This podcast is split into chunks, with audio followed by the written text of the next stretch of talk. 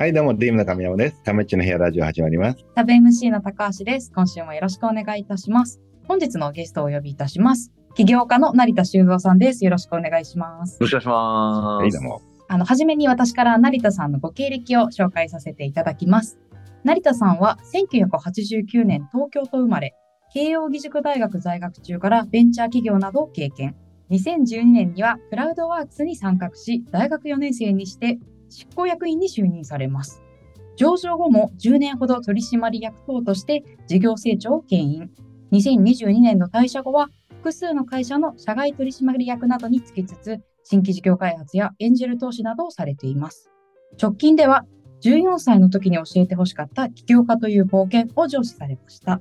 というわけで今日は成田さんにお越しいただきました。昔一度お会いされたことということで、はい一度だけ、え一度だけ。ああとは何何十回も見ております。え、いつ頃どこでだっけ？多分ですね、僕がこれ、クラウドワークスに入る直前ぐらいに、うん。アポコレっていう会社を僕やってまして、うん。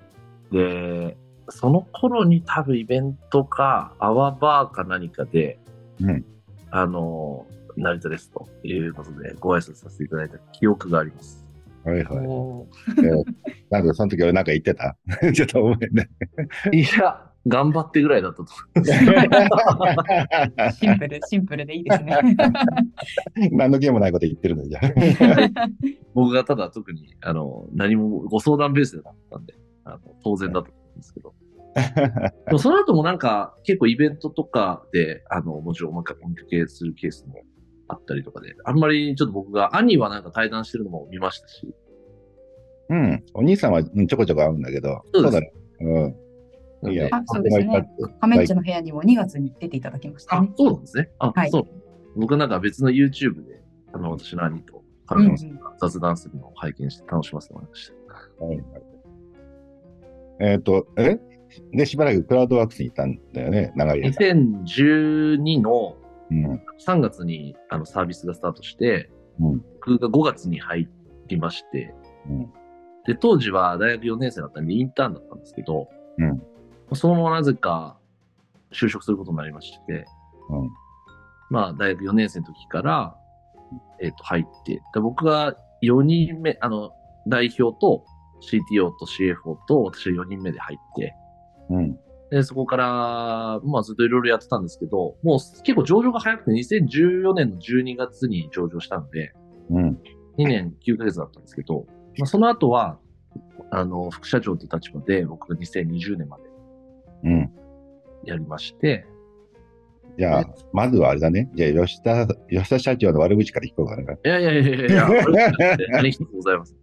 いや、えなんか、なんかないの？でもあの、吉田さんは、あの、僕15歳上で、うんあの僕が22の時で、吉田さん37の時創業で、うん。で、そこから、なんかこう、吉田さんの中でピンときたものがあったのか、うん。なんか自分にすごく一緒にやろうって言ってくれたんですよ。で当時僕、あの、学生企業1年やってうまくいかなくて、うん。ちょっとこれは自分でやるのもあれだなと思って就職活動してたんですよ。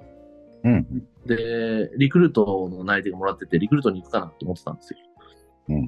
で、そのタイミングで、まあ、吉田さんのクラウドワークスにインターンしてたんで、うんで吉田さんから、いや、リクルートなんて行かなくていいから、うち来いっていう、すごい言って、で騙されたと思ってた、あの、2年でいいから、うん2年で結果出なかったら、あの、やめていいからって言われて、うんあ、じゃあ2年ですかね？って言って、頑張ってやってみますって言って入ったら、まあ、あれよあれよとなんか成長しちゃったっていう、なんかそんな感じだったんで。えーえでも当時だったらどう見てもリクルートがいいじゃない？安泰はしてた、安定はしてたかもしれないですね。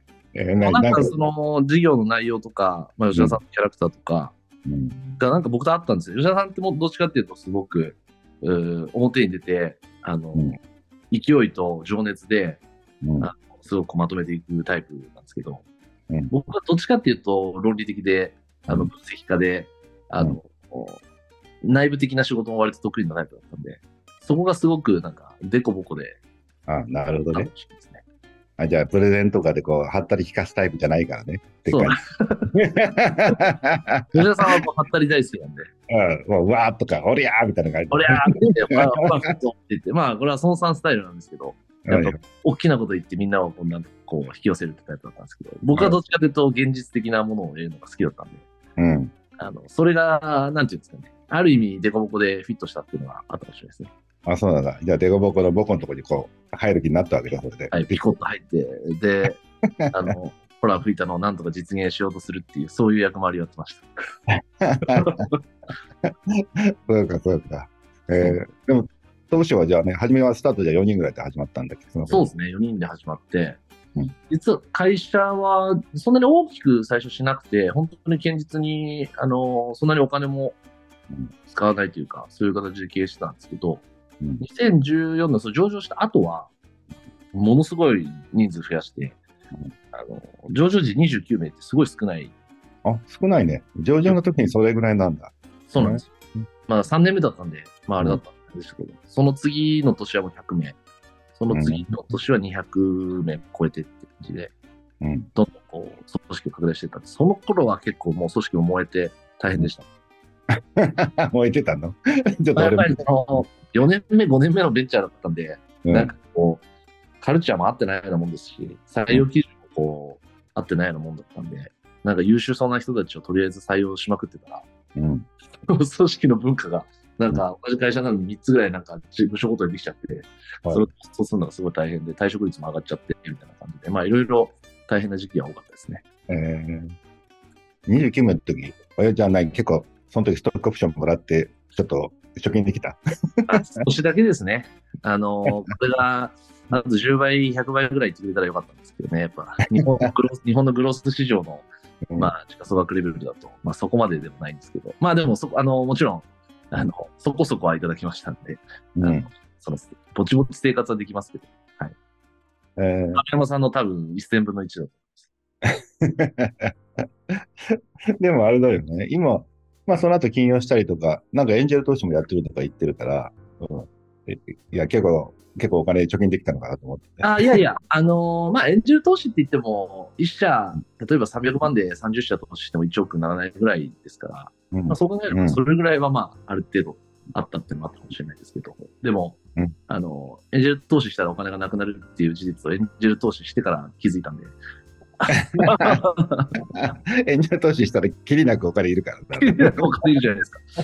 で、あの、次々に、あの、投資先は、投資先候補が出てきて、でもお金はどんどん減っていって、しかも、あの、意外なほどにみんな上場しない、上場したり、売却したりできないっていう事実に、あの、投資してから気づいて、あの、非常にこう困っております。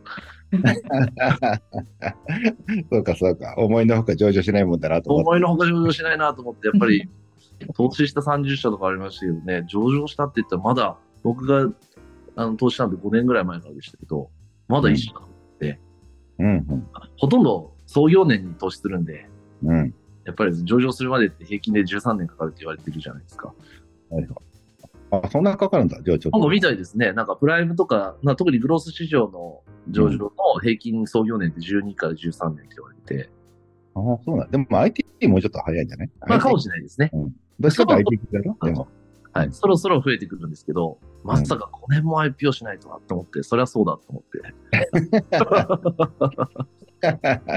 いや、世の中甘くないね。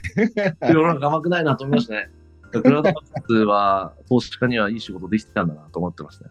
そうだね。それはまあ、そうだね。あの、急な存在的だから。グランドワークスはまあ、その30社のうちの1社だったわけだから。まあこういうことですよね。だから、そう考えると、自分たちは全然分かんなかったですけど、頑張ったんだな。その点においては頑張ったなと思いましたけど、まあ、その後はまた難しさがありました。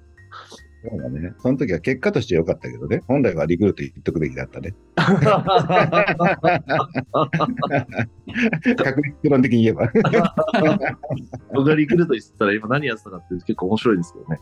でも当時、なんか今のリクルートの社長の井出小葉さんってあのいらっしゃいますけど、井出小葉さんとかに面接してもらってすごい面白い会社だなと思いましたし、うん。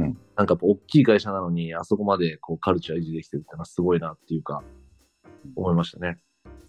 でもやっぱり4人からこうやってたら、仮にこう、やっぱりそのリクルートみたいな大きい会社よりはさ、その、企業というなんか全体像が見えるっちゃ見えるんじゃない？ああ、それはそうですね。だから、やっぱり一事業っていうよりは、会社全体を大きくするっていう役回りでしたし、僕も資金調達も一緒に回らせてもらったりして、まあ、本当に、なんていうんですか、会社の中のうん。0から100までじゃないですけど、そういうところの全体像を見させてもらったりしてたんで、そのあたりは良かったですし、まあ、自分でその採用をして、自分でそのチームを作ってっていう経験って、普通に言ったら、まあ、例えばリクルートで言えば、大企業で言えばマネージャーになってから数名のチームを持ってってやってますけど、まあ、いきなりなんか100人のチームを採用しようしようっていう感じで僕がヘッドになったりしてたんで、はいはい。そういう経験っていうのはなんか、その、リクルート行ったらできなかったかもしれないですね。そうだね。吉田さんが外行ってこう、なんかいろいろプレゼンしてる間に裏側でちょっと頑張ってたんだ、そこは。そうですね。採用人数がいきなり、あのー社員が100名の時に新卒30名採用するってプロジェクトがなぜか走ってしまって、うん、そう。3割、3割新卒入れて何するんですかって言ったら、まあ、それは入れてから考えるんだって言われて。いや、いや、俺、俺スタートアップで新卒はないんじゃないと思うんだけどね。だだってさ、明日も知れぬ会社なわけだからさそう、ですよね。来る側もよく来ると思うけど、採用する側もさ、その時何人いるかよくわかんないんじゃない本当そうですよね。うん言ったんですけどね。いや、違うんだって。俺はもう新卒のカルチャーを作るんだって言って、そうです まあ、としてその時の新卒のメンバーが今のあの役員になったりもしてるんで、うん。そう考えるとその採用自体が間違ってたとは、今、今振り返るとわかんないですけど、うんまあ当時っていうと結構疑問もある中でややることも多かったですね。えーじゃあ他のスタートアップにアドバイスするとしたらさ、100人だとしたら何割新卒ぐらいがいいと思う？自分として5名ですね。5名ぐらい。やっぱ30名、3割多すぎると。6倍、6倍でした。そこはもう吉田さんに言いたいところだね。やっぱ5名ぐらいだったんじゃないですか。まあ、僕だったらですけどね。うん。あ、でも、まあでもいいですよね。若い力が入ることでカルチャーがこう作られるみたいなのが本当あるじゃないですか。まあ、うんあの、リクルートもサイバーエージェント、なもともとリクルートとかやっぱサイバーエージェントを結構イメージしてたってのあるんですよ、組織として。あ、なるほどね。で、うん藤田さんは結構もうメンターとして結構経営のアドバイスもずっとしていただいてたんで、二条城の時から。そうだね。ウイトさんも結構新卒に力入れる。なんかそういうムードですよね。だから、こうカルチャーを若い力で作っていくっていうところに、まあクラウドワークスの時も結構こう、意識してやってたんで。でもあれ、藤田さんだいぶ大きくなってから新卒に力入れ始めたんじゃない そうなんでしょう。多分、100人以下の時はそんな入れてなかったです。わかんないけどね、俺そのあたりの企業分析はそんなにせずに行きましたね。だって俺だって、なんかたまにあのスタートアップ買収することあるんだけど、はいあの買収っていうか、買収した時に、なんか新卒が10人入ってくる予定なんですとか言って、え何それみたいな。ちょっともう、やばい、潰れかけたとこだったから、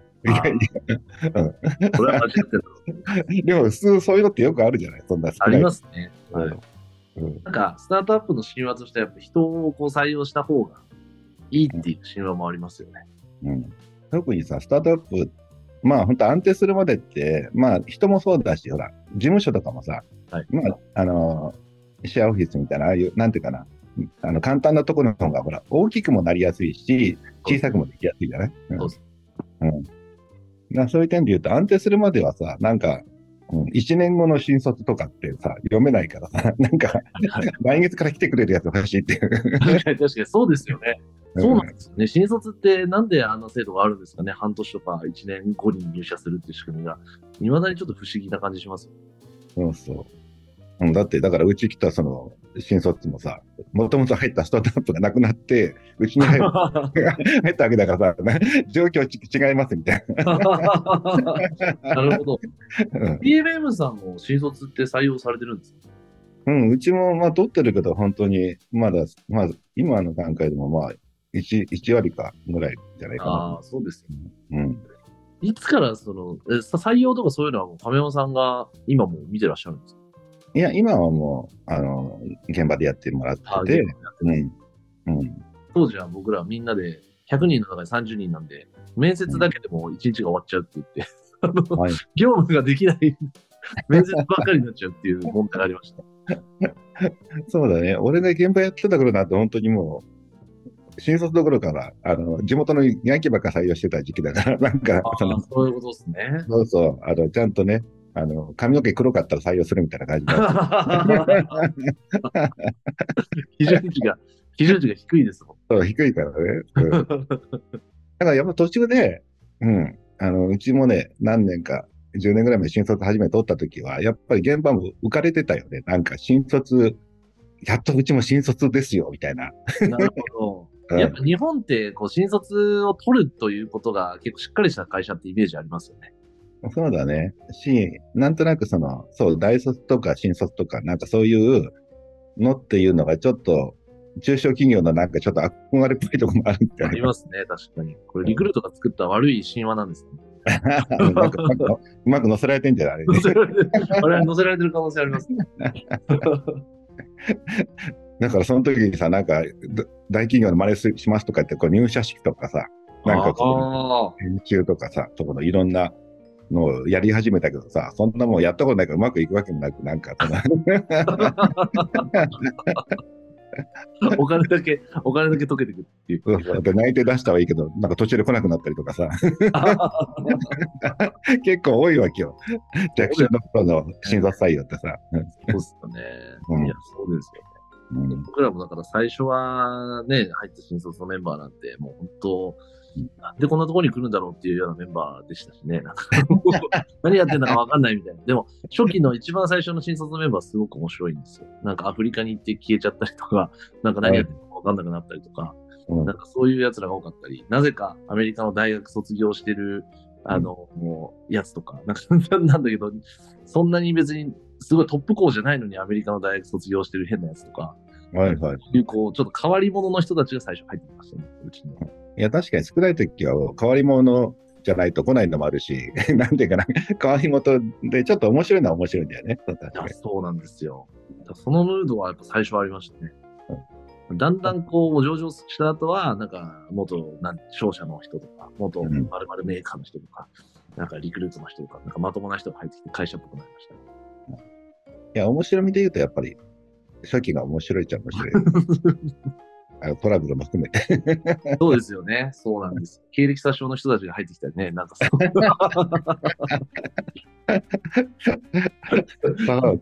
そうだね、そんなもあるね、確かに。ない、ありえないようなことが普通に起きるっていうのはなんか面白いですよね。そうそうそう。確かにね。今はもうそんなことできなくなってるのかもしれないですけどね。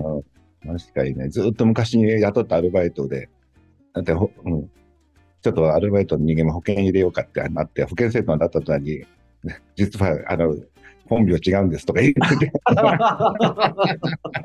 ゲゲーみたいな、そうなのみたいな。そうですいろんなのいるよね。いや、そうですよ、ね。いや。なんかそれは。で、今は何？え、もう辞めてどれぐらい経つんだっけ？えー、っと、10ヶ月ぐらいになります。あの、去年、10ヶ月ぐらい年末、2020年まで副社長やって、で、2021、22は取締役として残っていたんですね。で、年末、2022年の年末で辞めて、今10ヶ月ぐらいっていう。うん、そうか、そうか。吉田さんと別れを告げてたんですよ。そうですね。まあ、あの、は、あの、すごくお世話になったんですけど、まあ、僕も22です。入って、33ぐらいだったんですけど、まあ、一通りちょっとまあ10年以上経ったっていうところと、うん、まあ、その、亀山さんの規模からすれば、なんかまだまだ何も成し遂げてない感じですけど、売上っていうと、100億と利益で10億っていう目標がちょうど2022年の、その、計画としてあったんですね。で、うん、そこまでは、まあ、ある程度その会社として手を出すところまでちゃんとやろうっていうのが、あの、うん、あって、で、なんかそれが見えてきたタイミングで、次の自分のステップ考えようかなと思ったっていうのがありました。なるほどね。いやいや、うん、俺もちょっとクラウドワークスでどんな業績なのかなってちょっと昨日見たんだけど。本当ですか？怖い。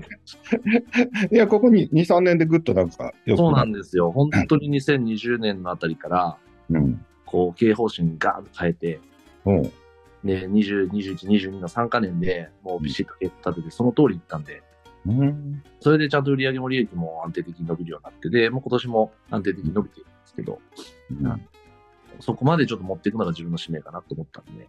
じゃあちょっと務め果たした方、もううん、行った、行ったんですね。で、その後やるとすると、まあ、もう 5, 5年、10年やらないと、うん。それこそ500億とか1000億とかの売り上げまで目指そうとすると、結構まあ一生結構かけてやらないとうん。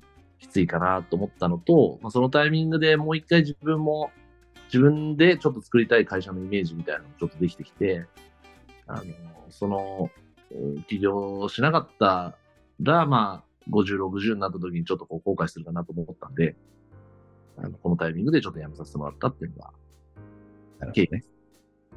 そうか、そうか。で、吉田さんのパワハラじゃなかったんだね。そうです。まあ、パワハラもいっぱいありましたそうです。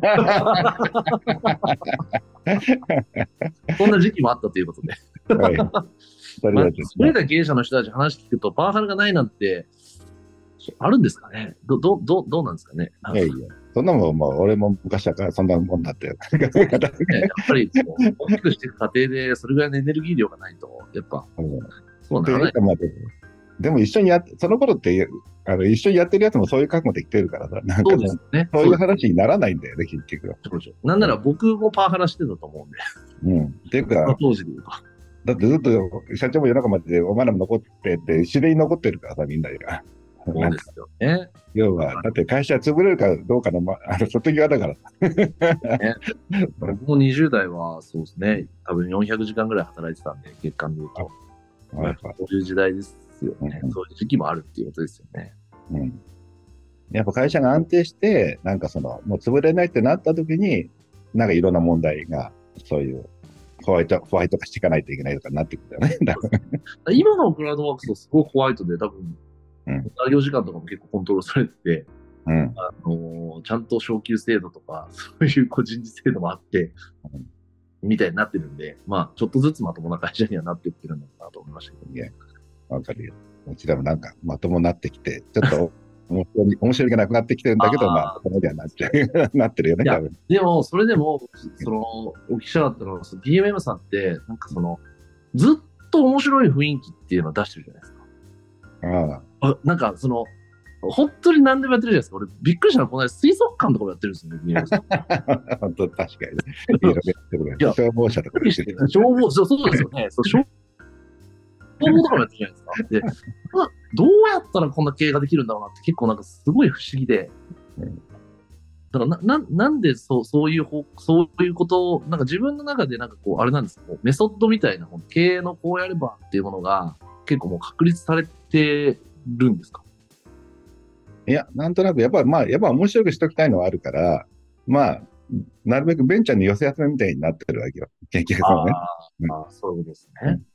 ただ、ぐちゃぐちゃだとどうしようもないから、例えばその、ホームとかね、財務とか、あの、まあそういう固くやんないといけないとこだけはちゃんとしていこうみたいな話で、なるうん。だそういった場所以外は、まあ結構野放しじゃないけどさ、なるべく、なるほど。でも僕、自分で会社やってる時に、新規事業ってうん、何個やったの ?15 個ぐらいやったんですよ。うん。多分、7、8年の中で15個ぐらいやって。ほいほいほい。まあ、うまくいったのってやっぱ4個ぐらいなんですね。おいや、でも、でも確率高いんじゃない、そんなもんですか？うん、そんな、そんなないよ。ああ、でも、そう考えると、その亀山さんも、いろんなことをちょこちょこちょこちょこやりながら、残ってるのが今っていう感じです。そうそうそう。だから結構ね、みんな覚えてもいないもんなんていっぱいあるよ、消えてた。やっぱそうなんですね。だそれはあれですね。あえてなかったことにして。そうそういや、あえてなかったってことも言ってないんだけど、みんなわ忘れちゃって忘れて。る。まあ、俺も忘れちゃってるけど。そうなんですね。やっぱり、じゃあ、やっぱりベースとなる、その、収益源を確保しながら、いろんなことを試しながら、ベンチャーっぽく自由にやらせて、うまくいったら残すっていう、そういうやり方でやられてるんですね。そうだね。まあ、もともと、そうね、今、稼いでる場所のやつをそこに ばらまきながらみたいな感じだし、なるで、そのうちまあ、うん、今稼いでるやつが10年経ったら稼げるかわかんないからね。ああ、なるほど。うん、次それ、そんな衰退した頃になったら、まあ、その辺は、新規がうまくいってりゃなんとか回るんだろうみたいな。へえ。えやっぱそういうスタイルなんですね。でも、亀山さんは、その、経営の師匠なるものはいるいるんですか？それとも完全に我流でやられてるんですか？まあ、まあ、我流かな。まあ、もちろん、参考人ぐらいはしてもらうことはあるんだけどさ、あの、うん。もともと、そうだね。師匠というよりも、ずっと50まで俺一人でやって、お得でやってきたから、誰にも会ってないから、社長とかは。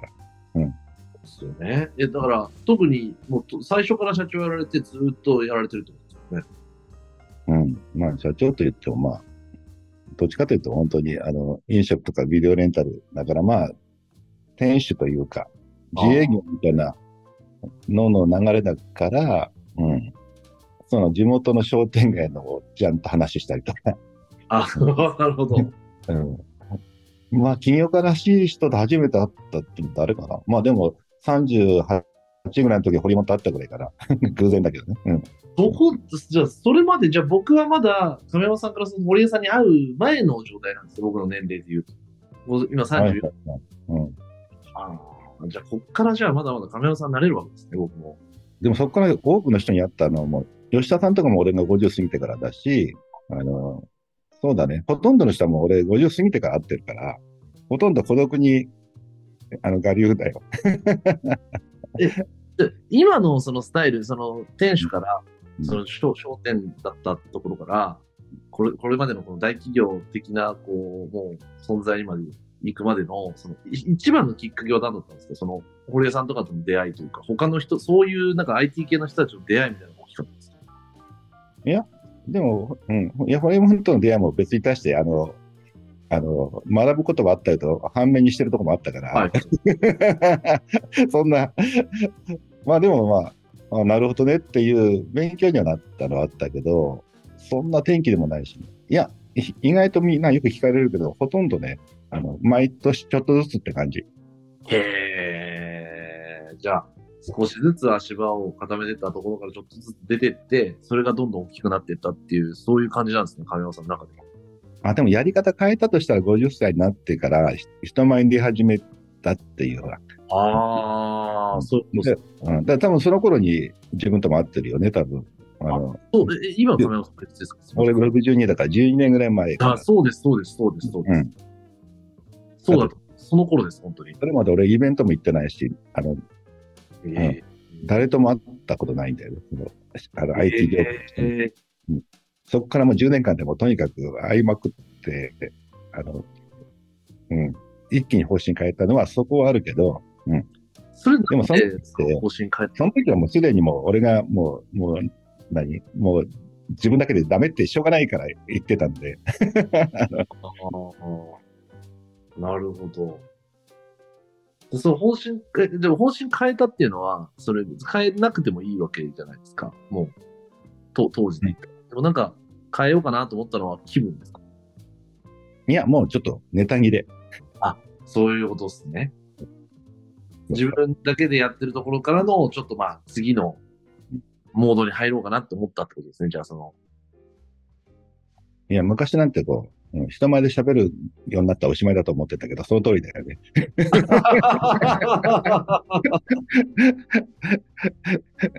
そうですよね。神谷さんみたいな人が確かに表で喋るっていうのは確かに。いや、でもほら、経営の時ってな、俺なんかよく他の人の話は聞くことあったけど、なんていうかな、よくは経営者の人がいろいろ喋るじゃない、こう、こうやってるのね。うん。で聞いたらさ、なんでそんな、それ聞いて俺真似したりとかするわけよ。うん。なんでそんなこと言うのかなと思ってたぐらいだから。そのその、自分の秘伝のタレをなぜ外に公開するんだ。ひげさんなんで公開してんだみたいな。逆に。俺聞くだけの方が得だみたいな感じだったから。そういうことですね。うんそうか。いや、でも、うん、50過ぎて話したら、なんかいくらかいろいろ言ってると、ほら、逆にそれが元で人が入ってきたりとかさ、そうですよね。そうです逆にその、だから、昔は確かになんかもうちょっとそんな耳ちいこと言ってないで喋った方が、人も集まったり、なんか逆に教えてもらえたりもあるなっていうのを、が50過ぎて発見したっていう。すごいですよ。そっから大転換できるっていう、その柔軟さが普通じゃないですよね。だからもう。えそのタイミングと、やっぱその企業を表にこう出していくっていうのも結構やられてるじゃないですか。い今、今でこそ。うんでこそ MM って名前すごい出していったり、それこそ、すごい印象的だったのが、たけしさんとかを CM で使ったりとかなんかしてたのってすごく印象的だけど、あああいうのはタイミング的には重なってるんですか？そうだね。あれはまあ、うちの会社のやつが頑張って説得して出てもらうっていう。ええその頃うちって、あんまり CM 誰も出てくんなかったと、はいはいそううちの会社のやつがお願いして出てもらうようになったのかな。うん。それまでね、もう CM って言うと猿の二郎ぐらいしか出てくんなかったの。うん。まあ、竹内さんがなんか気持ちでこう出てくれるとこから始まって、ちょっと良くなったかな。流れもうこの10年、本当に DMM はもう別のものになったんですね。亀山さんも別になったし、DMM 自体も別のものになったっていう。そうね。うん。なんかね、本質は変わんないのかもしれないけど、でもまあ、そういうとこあるかもしれないね。なんとなく。うん。そうですね。考えたらでも、その、あの、今日は亀内の部屋だから、ちょっと俺から聞く、あんま聞いてますけど、俺俺が、俺が聞くいやいやちょっとねいつの間にか聞きたいことがいっぱいあってすいません。じゃあちょっと一回、あの、前半はこの辺で、あの、次回 は逆張りのなんか戦略っていうやつをちょっと聞かせてもらうということで、はい、じゃあこの辺に続くということで、はい、また。ありがとうございました。